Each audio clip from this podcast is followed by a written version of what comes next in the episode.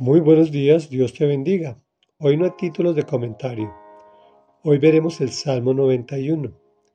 El autor de este hermosísimo salmo no está muy claro. Algunos entendidos se lo atribuyen a Moisés. Es tan lindo y tan poderoso que también algunas personas religiosas abren la Biblia y la dejan abierto en ese salmo. Pero así no funciona la palabra del Señor. La palabra del Señor hay que oírla porque la fe viene por el oír y el oír la palabra de Dios. Y no, no solo oírla, leerla, sino ponerla en práctica. Como dijimos, no hay título porque no hay reflexión. Hoy hay solo lectura y lo leeremos completamente.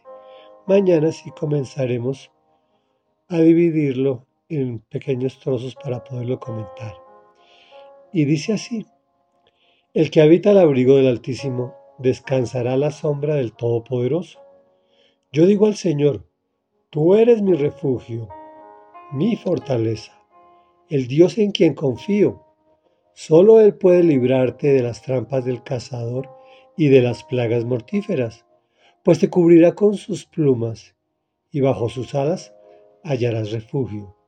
Su verdad será tu escudo y tu baluarte. No temerás el terror de la noche, ni la flecha que vuela de día, ni la plaga que acecha en las sombras, ni la peste que destruye a mediodía. Podrán caer a tu lado mil y diez mil a tu derecha, pero a ti no te afectará.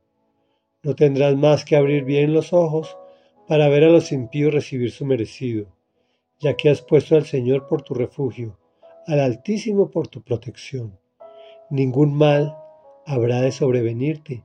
Ningún desastre llegará a tu hogar, porque Él ordenará que sus ángeles te protejan en todos tus caminos.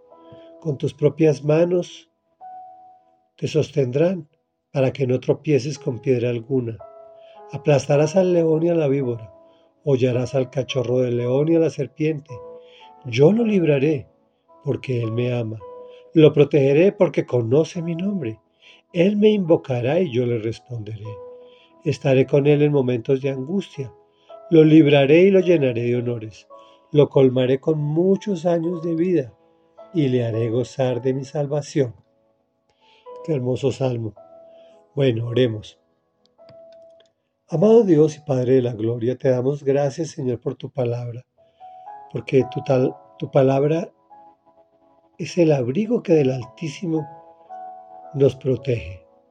Es la sombra que del Todopoderoso nos genera refugio, fortaleza y confianza.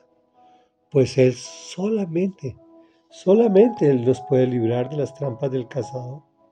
Nos cubrirá y hallaremos refugio. Su verdad, Señor, será nuestro escudo.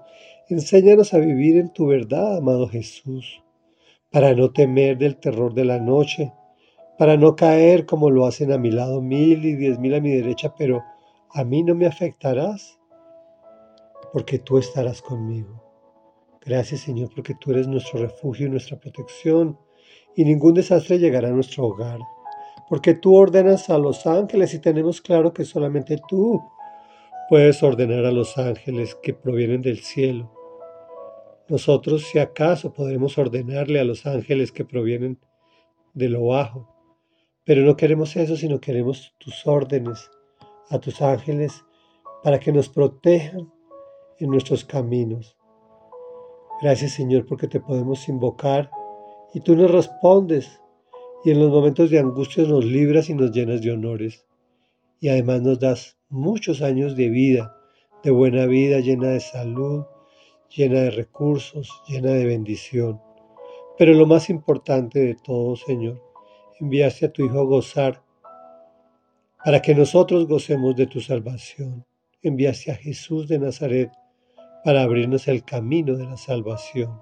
Y es en su nombre que venimos hoy ante tu presencia. Amén y amén.